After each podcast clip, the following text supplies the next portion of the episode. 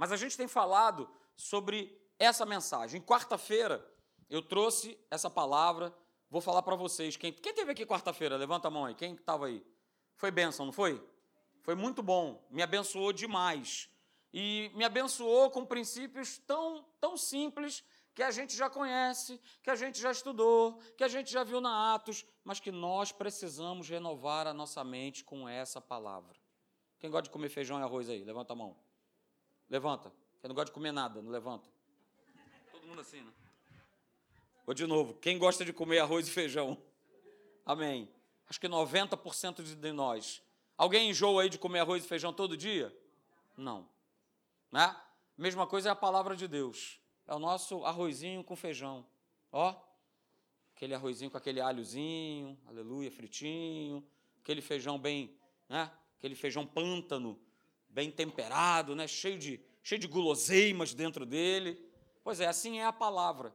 E a gente precisa ir crescendo e amadurecendo em conceitos que são base. Porque a igreja, nem na sua base, ela está pronta ela ainda capenga, ela ainda titubeia, ela ainda. Ah, nem na sua base ela está pronta. Então, a gente tem lido o texto lá de 2 Coríntios. Ver se eles botaram aqui. Não. Mas eu leio para você, né? 2 Coríntios, capítulo 5. Aliás, eu vou ler logo os dois versículos. Abra lá comigo. 2 Coríntios 5, 17. É o nosso texto base que nós estamos usando. 2 Coríntios, capítulo 5. Você conhece o texto. E aí é que entra o legal, né? Se eu sair da plataforma do, ah, já conheço, já sei o que está escrito, meu coração ó, travou, eu não recebo nada. Agora, quando eu me abro, a revelação, o poder de Deus, ele se manifesta em algo que você já conhece, em algo que você sabe de cor e salteado, mas o poder de Deus, ele se manifesta. Então, 2 Coríntios capítulo 5, verso 17 diz lá: "E assim se alguém está em Cristo, quem está em Cristo aí diga amém. amém. É nova criatura, é nova criação. As coisas antigas, e ele está falando a respeito né, da moral, né, da velha natureza, elas ficaram para trás, aleluia, já passaram.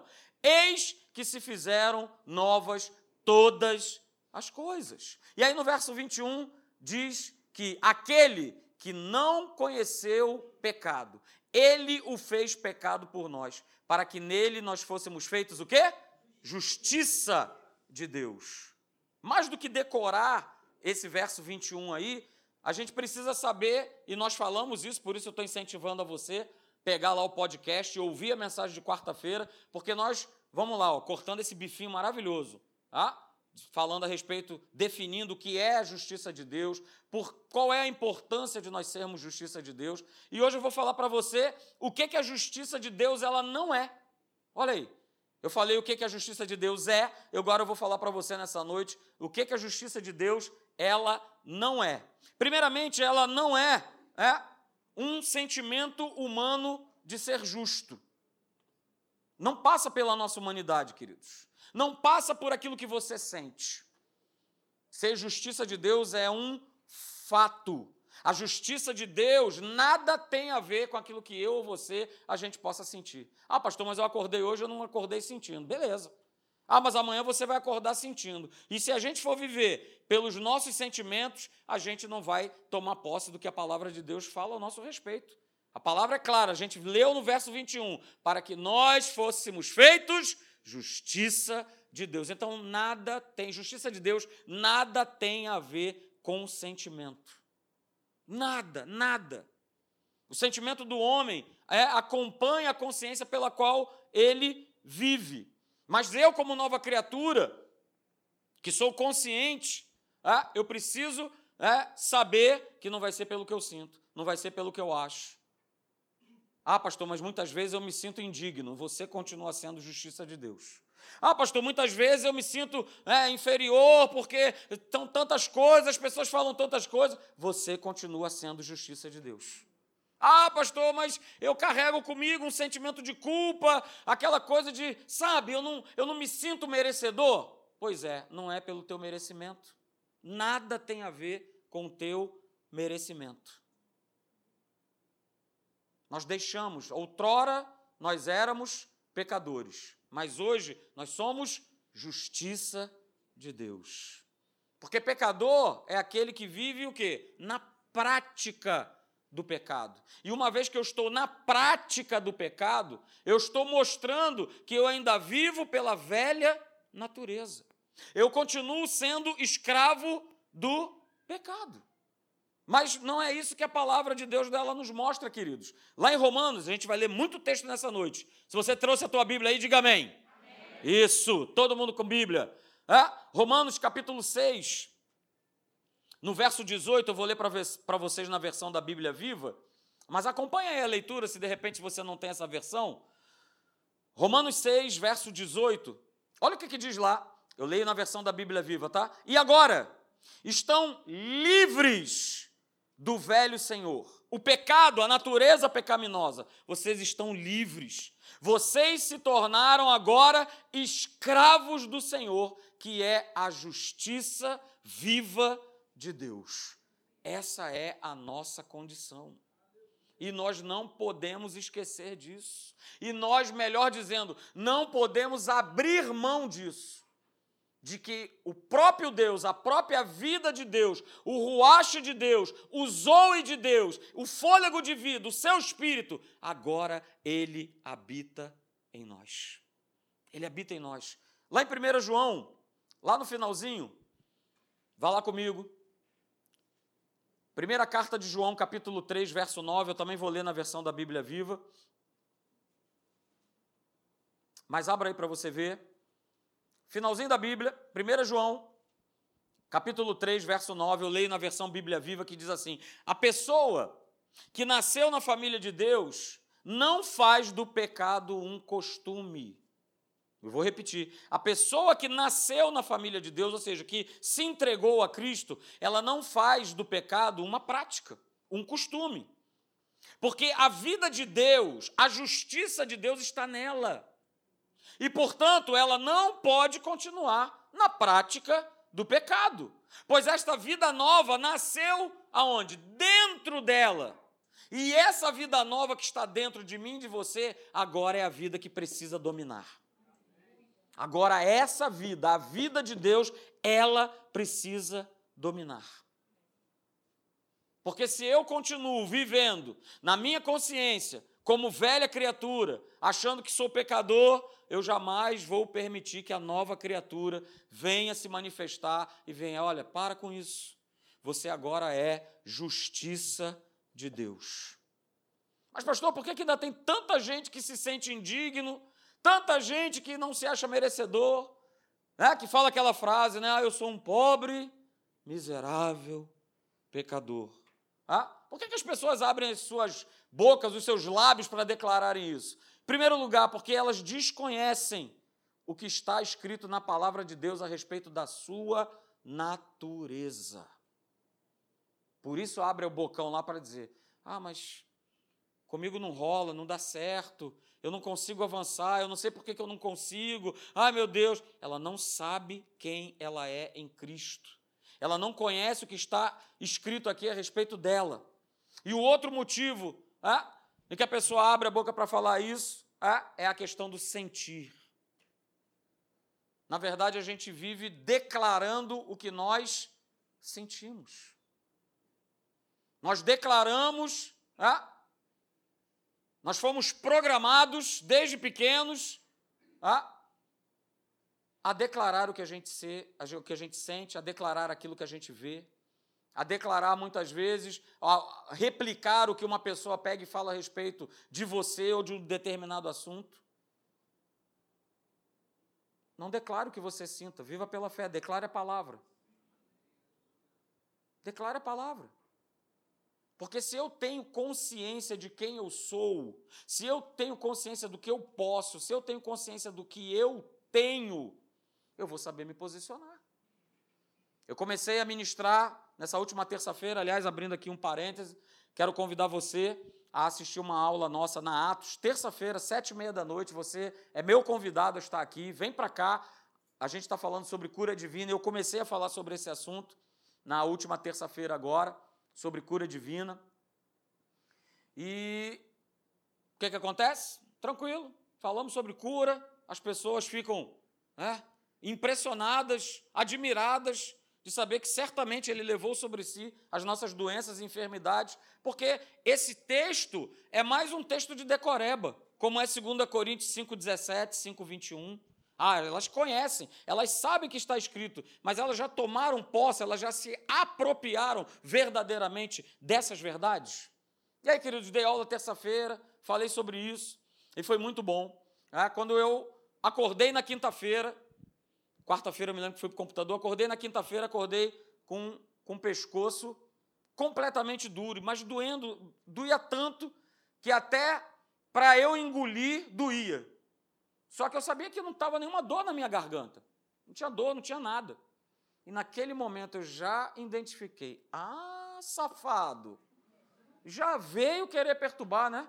Eu estou falando sobre cura, você, né? Vai me provar, vai provar minha fé em que área? Na área da cura. Mas beleza.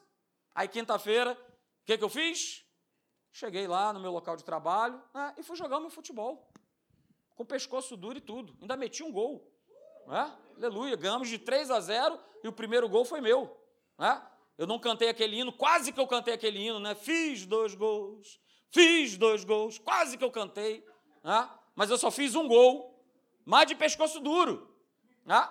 E sexta-feira né? piorou, piorou tanto que eu fui no médico lá do trabalho, e essa coisa toda, ele me receitou lá. Mas eu, querido, já sabia, ataque do inferno. Pergunta para ela, não estava podendo fazer nada, virar para canto nenhum, absolutamente nada. Mas eu já sabia, falei e falei isso com Deus, eu falei: "Senhor, domingo eu quero estar tá zerado, porque eu vou pregar de manhã e vou pregar de noite.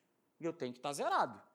Eu vou ministrar a tua palavra. Então mete a mão aqui no, me dá um pescotapo aqui para as coisas voltarem ao normal, para eu poder estar tá falando, para eu poder estar dizendo.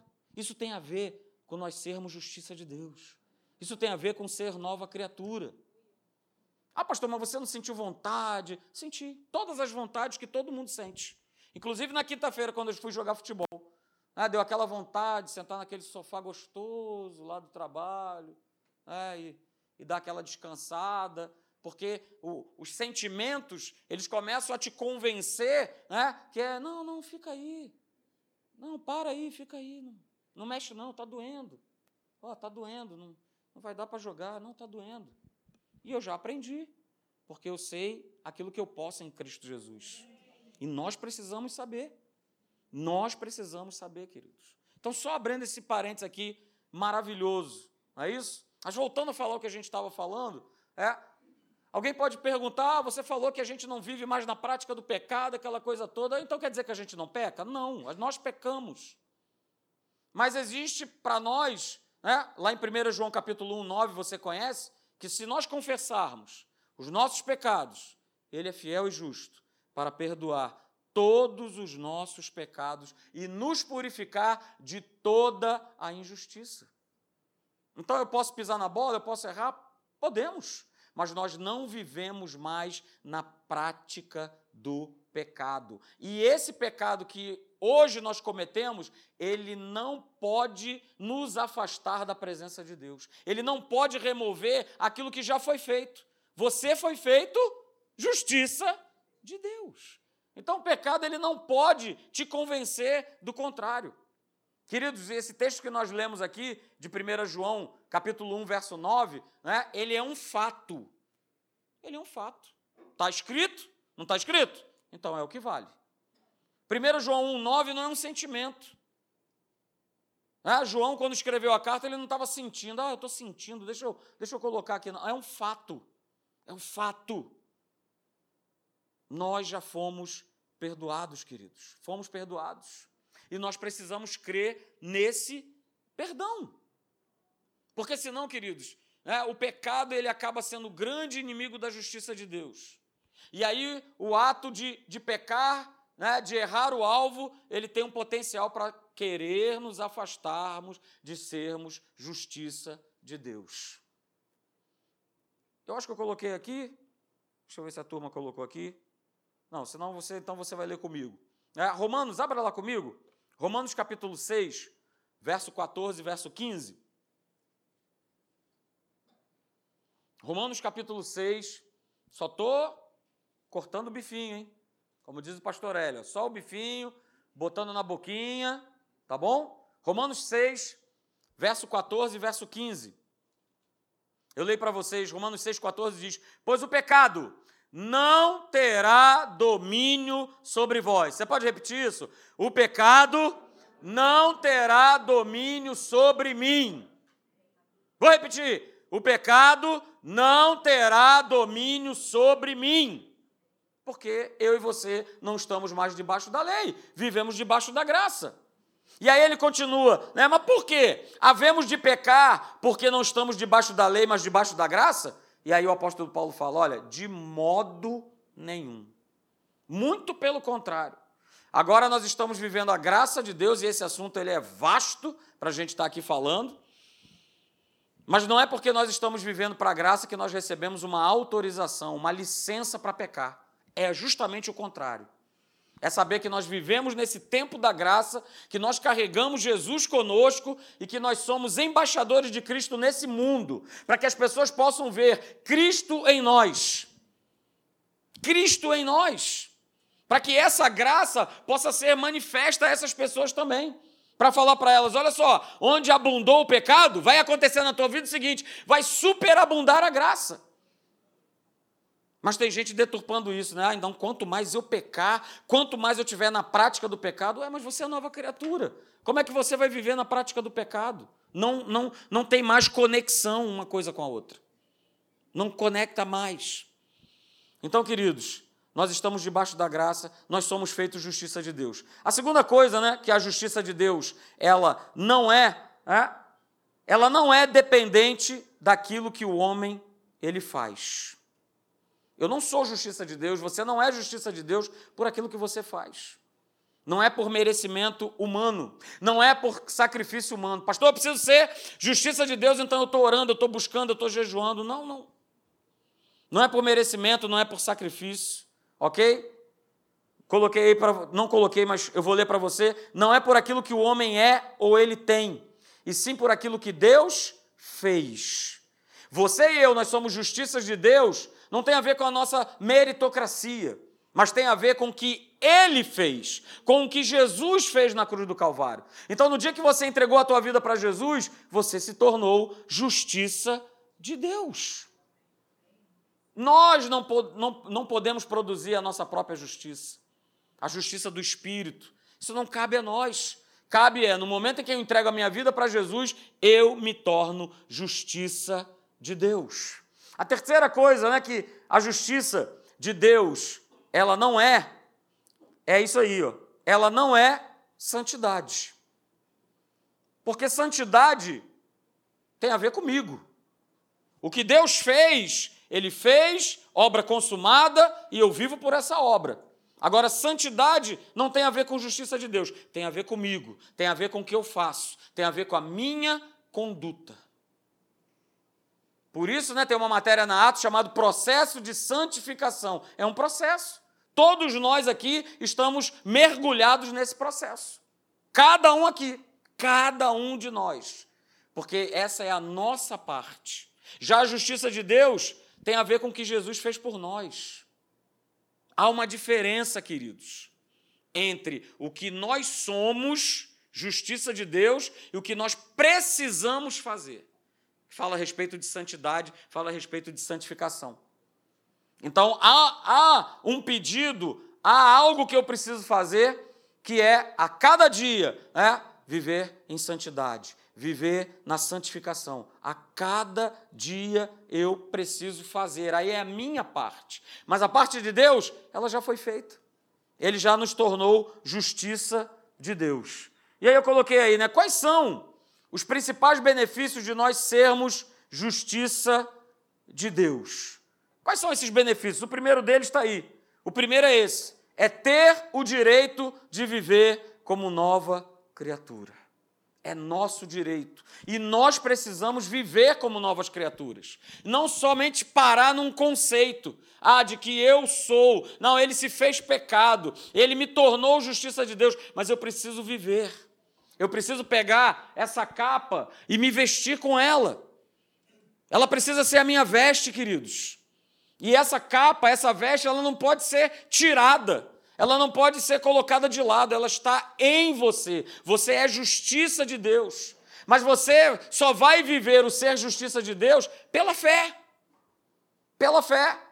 E você só vai continuar querendo usar cada vez mais e mais essa vestimenta, essa capa de justiça de Deus, no momento que você renova a tua mente com a palavra. Senão você não vai viver. Senão você vai trocar de roupa. Opa, deixa eu pegar aqui a minha roupa da velha natureza colocar de volta e guardar aqui a roupa da nova. Se não houver uma renovação de mente, conforme está escrito lá em Romanos 12, 2, para a gente não se conformar, mas para a gente ser transformado pela renovação da nossa mente, nós não vamos desfrutar de nós sermos justiça de Deus. Porque quando eu não renovo a minha mente, aos pouquinhos, sem perceber, eu vou tirando a minha veste de nova criatura e vou colocando de novo a veste da velha criatura. O que, que eu estou querendo dizer? Eu estou trocando a minha maneira de viver como nova criatura e resgatando a velha maneira de viver. Então, esse é um dos benefícios. Você, eu, nós temos o direito de viver como novas criaturas. Outro benefício de ser justiça de Deus é esse aí: é nós termos novamente comunhão com Deus. Porque essa comunhão ela tinha sido quebrada. E até o momento em que eu entreguei minha vida para Jesus, eu não estava vivendo em comunhão com Deus. E Deus é uma pessoa, você já sabe disso. E Ele quer ter comunhão com cada um de nós. Era assim que Ele, ele fazia com Adão. Todo dia, finalzinho da tarde, viração do dia, fala, Adão, meu filho, como é que você está? Tudo bem? O que, é que você fez hoje? Né? Eu até acho que comentei isso numa quarta-feira dessa. Tá? E Deus perguntando: e aí, Adão, como é que foi teu dia? Adão certamente respondeu para ele: foi bom. Tá, mas que mais? Alguém está se identificando aí? Foi bom. E aí ele pega e pergunta para Eva: e aí, Eva, como é que foi o seu dia? Ah, Deus, olha só, hoje eu fiz isso, fiz aquilo, fui nadar lá no lago e tal, ó, o Adão aí que você me deu, ele pisou na bola comigo e fez isso, fez aquilo outro. Mas ele tinha comunhão com Adão. E no momento em que nós nos tornamos justiça de Deus, a gente torna a ter comunhão com o nosso Deus. Não é o que está escrito lá em 2 Coríntios 13, 13? E a comunhão do Espírito Santo seja com todos nós. Temos comunhão com Ele. E é o que o Pai busca. E olha só, eu não tenho comunhão com Deus só domingo pela manhã, domingo à noite, quarta-feira, quando eu venho, quando eu quero, quando eu estou com vontade, quando eu olho para a minha agenda e não tenho mais nada para fazer, ah, agora eu vou, eu vou na igreja. Não, ele quer ter comunhão diária, a cada momento, a cada instante, com cada um de nós. E o se tornar justiça de Deus nos possibilita isso. Nós temos essa comunhão diária, nós estarmos juntos com Ele. A terceira coisa, né, que terceiro benefício de nós sermos justiça de Deus, queridos, uh, aleluia é o retorno da paz. É o retorno da paz.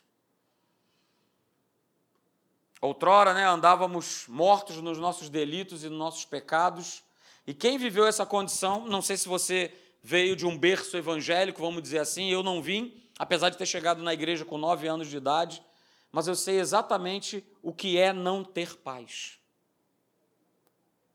Viver uma vida completamente miserável no sentido de é, não ter a paz, a paz de Deus, a paz que excede todo o entendimento. Viver confuso, viver em confusão. E não ter paz é justamente isso. Não é a paz é, é o contrário de se ter guerra. Não é dessa paz que nós estamos falando. É a paz do espírito, que muitos de vocês sabem o que é. E nós precisamos valorizar que hoje nós temos paz em Deus. Hoje nós temos uma paz que ela é árbitro do nosso coração, numa tomada de decisão, numa escolha de algo. Pastor, eu fiz isso porque eu tive, eu tive paz. E eu fiz porque Deus me mandou, eu tive paz. Paz no meu coração. Aleluia, Ele é a nossa paz. E um dos benefícios de você ser justiça de Deus é que essa paz, ela reina, ela governa a tua vida. independente de circunstâncias, independente do momento que você esteja vivendo. Você pode estar vivendo um turbilhão de situações, mas ainda assim, eu estou em paz. Deus, Ele é a nossa paz. O quarto benefício de nós sermos feitos justiça de Deus é esse aqui. Eu e você, nós não precisamos mais viver com medo. Aleluia, aleluia. E lá em Isaías capítulo 54, verso de número 14, ele fala assim: olha, toda a sua vida, falando da igreja, será baseada na justiça. Por isso você, igreja, não terá mais medo dos seus inimigos. Isaías 54, 14. Tá? Eu li na versão da Bíblia Viva. Você não terá mais medo, nada mais vai te assustar, nada mais vai te amedrontar, nem notícias, nem situações, nem absolutamente nada. Você não vai mais precisar viver com medo porque você é justiça de Deus. E você sabe que há um Deus que te ampara, que governa, que protege, que cuida da tua vida, cuida da tua família, cuida de você. Então não tenha medo, não tenha medo de nada, não tenha medo dos desafios, não tenha medo do futuro, não tenha medo de dar um novo passo, não tenha medo. Tenha a paz de Deus no teu coração e vai, e parte. Mas não tenha medo, porque Deus é conosco, queridos.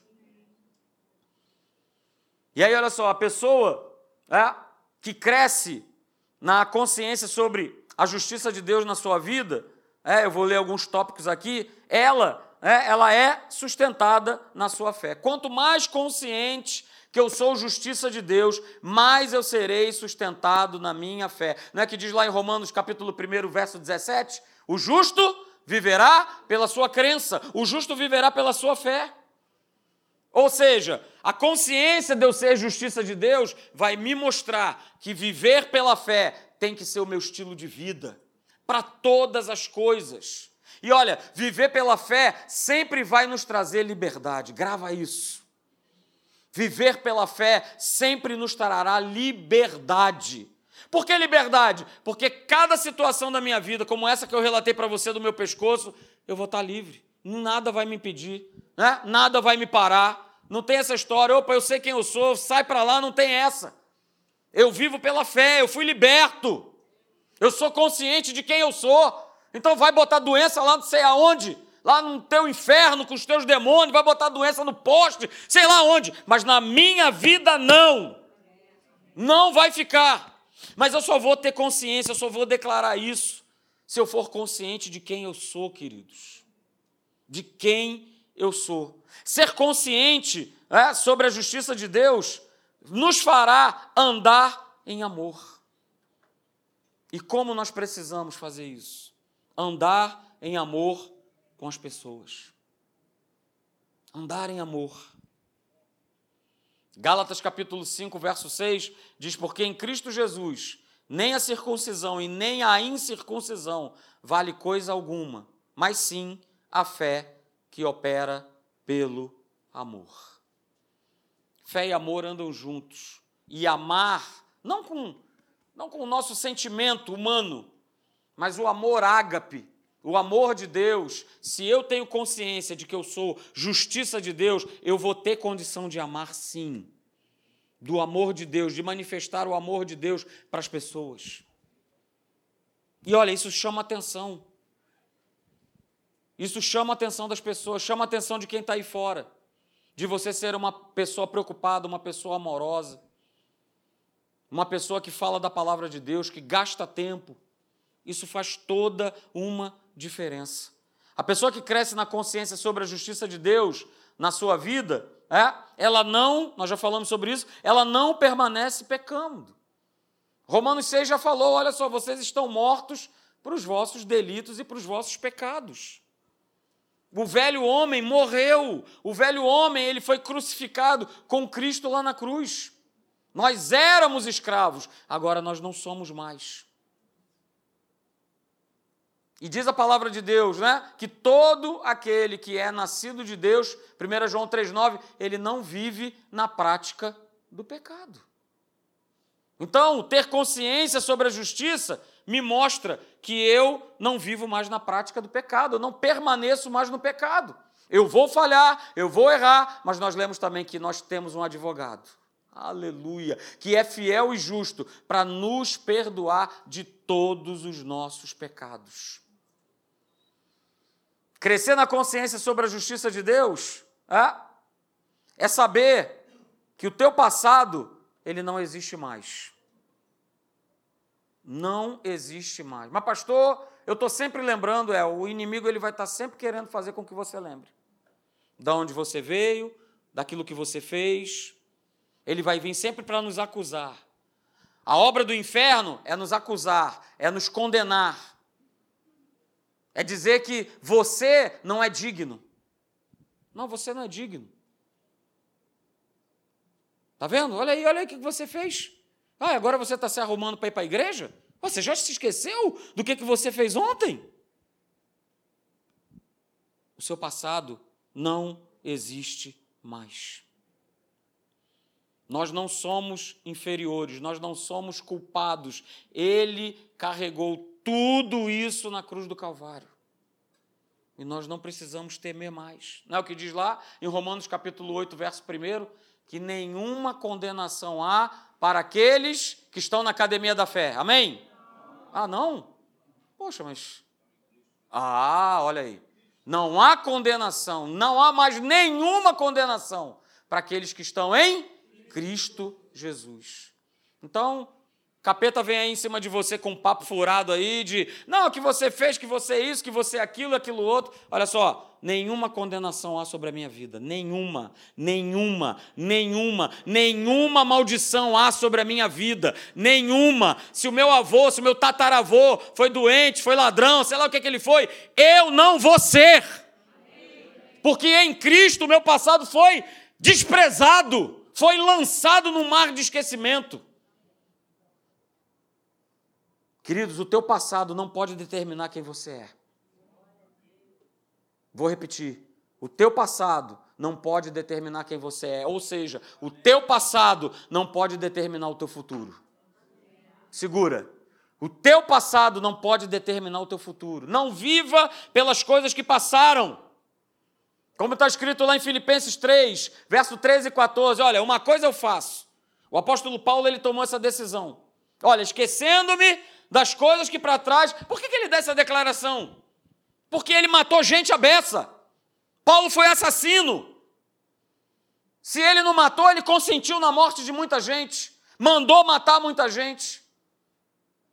Pensa que carga Paulo não carregava de acusação do diabo. Ah, mas agora você está pregando a palavra? É, que história é essa, cara? Você matou um monte de gente e ele ouviu isso das próprias pessoas. Tudo natural. Estava acostumado a ver esse cara matando cristão, agora ele está se apresentando como um, como um de nós? Natural as pessoas reagirem dessa forma. Então, Paulo, através da palavra, ele foi deixando o diabo para trás, as pessoas para trás, a opinião delas, e foi esquecendo-me das coisas que para trás ficam, prossigo para o alvo, para o autor e consumador da minha fé, Cristo Jesus. Não quero saber do que ficou para trás, eu não quero saber do que eu fiz, eu quero saber hoje. O que vale é hoje. O que vale na tua vida é hoje, é agora. A decisão que você vai tomar, aquilo que você vai escolher, é hoje. O que ficou para trás, ficou. Caminha para frente, vai para frente. O nosso passado já foi todo ele perdoado. Na cruz do Calvário, ele perdoou todas as nossas iniquidades. Ele levou sobre ele, queridos. Não viva do passado.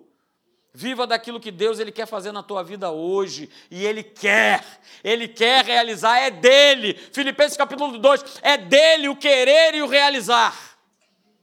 E Ele quer, Ele quer fazer, Ele quer realizar. Ele quer te abençoar. Mas eu preciso ter uma consciência alta sobre isso.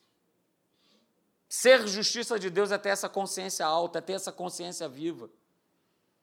De que nele nada me para de que nele nada vai me segurar, nem passado, nem opinião de, de pessoas, nada.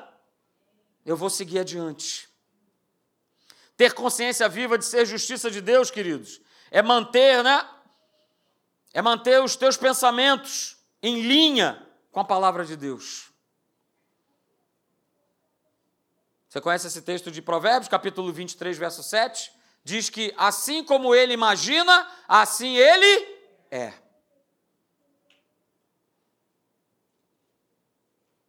Eu preciso manter os meus pensamentos em linha com a palavra, queridos. Sabe por quê? Porque pensamentos muitas vezes são fortalezas. Pensamentos muitas vezes nos param, nos paralisam. E não adianta, você e eu, nós somos aquilo que nós acreditamos ser, aquilo que nós pensamos ser. Está no texto. Da maneira que eu penso, da maneira que eu imagino que eu sou, assim eu serei. Opa, então eu preciso saber para ontem que eu sou nova criatura, que eu fui feito justiça de Deus. É para ontem. É para ontem. Porque senão outros pensamentos vão chegar para querer roubar, para querer dominar, para querer me convencer do contrário que eu não sou nada disso que eu sou. Nada disso que eu sou. Ter essa consciência viva da justiça de Deus em nós é, faz com que a gente procure viver uma vida de santificação, uma vida de santidade.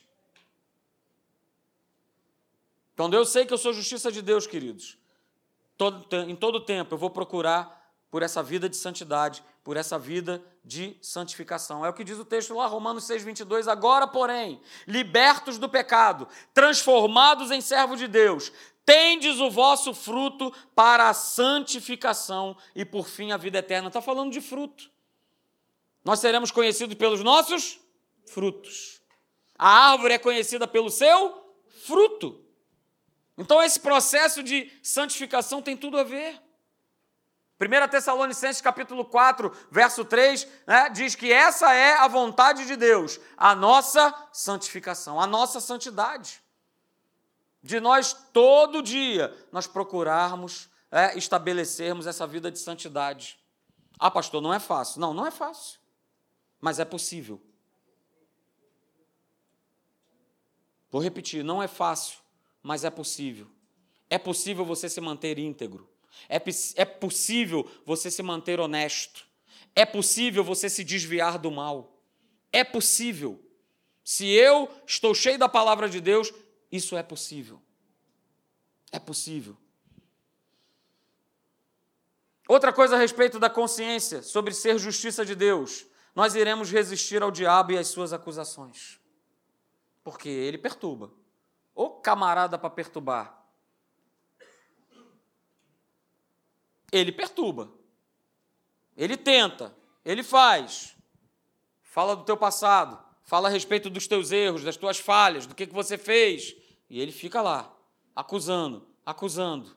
Por isso, lá em 1 Pedro, você conhece o texto, capítulo 5, verso 8 e 9, diz para a gente o seguinte: olha só, nós precisamos ser sóbrios e vigilantes. Precisamos ser sóbrios e vigilantes. Se eu tenho consciência de que eu sou justiça de Deus, eu preciso me manter equilibrado, né? Sobriedade está falando de equilíbrio. Eu preciso ser equilibrado e vigilante. Por quê? Porque o diabo, o nosso adversário, ele anda ao nosso redor. Ele anda ao nosso redor. E aí no verso 9 diz assim: olha, resisti-lhe firmes na fé. Resista. Mas eu só vou resistir firme na fé se eu tenho consciência de que eu sou justiça de Deus. De que foi feita uma obra pela minha vida, pela tua vida. Foi feita uma obra na cruz do Calvário. E por último, queridos, a pessoa que cresce na consciência do ser justiça de Deus, ela vai usar da sua autoridade, aleluia, para reinar em vida. Toda autoridade nos foi dada. O homem entregou de bandeja para o diabo. Mas aí vem Jesus com a sua obra da cruz do Calvário e ele toma de volta. Queridos, eu quero ver essa cena quando eu estiver lá no céu. Jesus botando assim um mãozão assim na, na cara, dando um tapão na cara do diabo e me dá aqui. Eu paguei o preço para estar tá aqui no Hades e estar tá tomando de você a chave da morte e a chave do inferno. Tu és tão desgraçado que nem a chave da tua casa tu tem. Eu estou tomando. Eu não estou tomando só a chave da morte, não. Eu estou tomando a chave da tua casa. E olha só, aquilo que eu estou tomando, eu estou passando novamente, retornando para quem deveria estar tá com ela, que chama o homem. Captou? Conseguiu entender por que, que ele tem tanta raiva de nós? Por que, que nos odeia tanto? Por que lança tantas coisas, tantas acusações? Porque, querido, você é filho de Deus. Não esqueça dessa importância. Você é filho de Deus.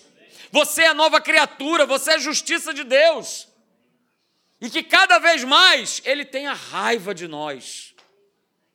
Porque se ele não tiver raiva de você, alguma coisa está errada. Você está andando de braço dado, de mãozinha dada com ele e não sabe. Use da tua autoridade para reinar em vida. Declare sobre você, sobre pessoas, sobre a tua casa, no teu trabalho. Abra a tua boca em fé. Abra a tua boca. Não permita, não deixe. Satanás, olha só, você não vai ficar perturbando o meu pescoço, não. Vai embora. Leva, leva toda a dor, leva todo o mal, compartilha lá com teus demônios, compartilha com essa não, leva tudo para lá. Porque eu não sou tua lixeira para você ficar depositando o teu lixo sobre a minha vida. E essas declarações têm que ser todo dia, todo dia, têm que ser constantes sobre cada situação que nós vivemos. Porque eu e você, nós fomos feitos justiça de Deus. Você não pode se esquecer disso.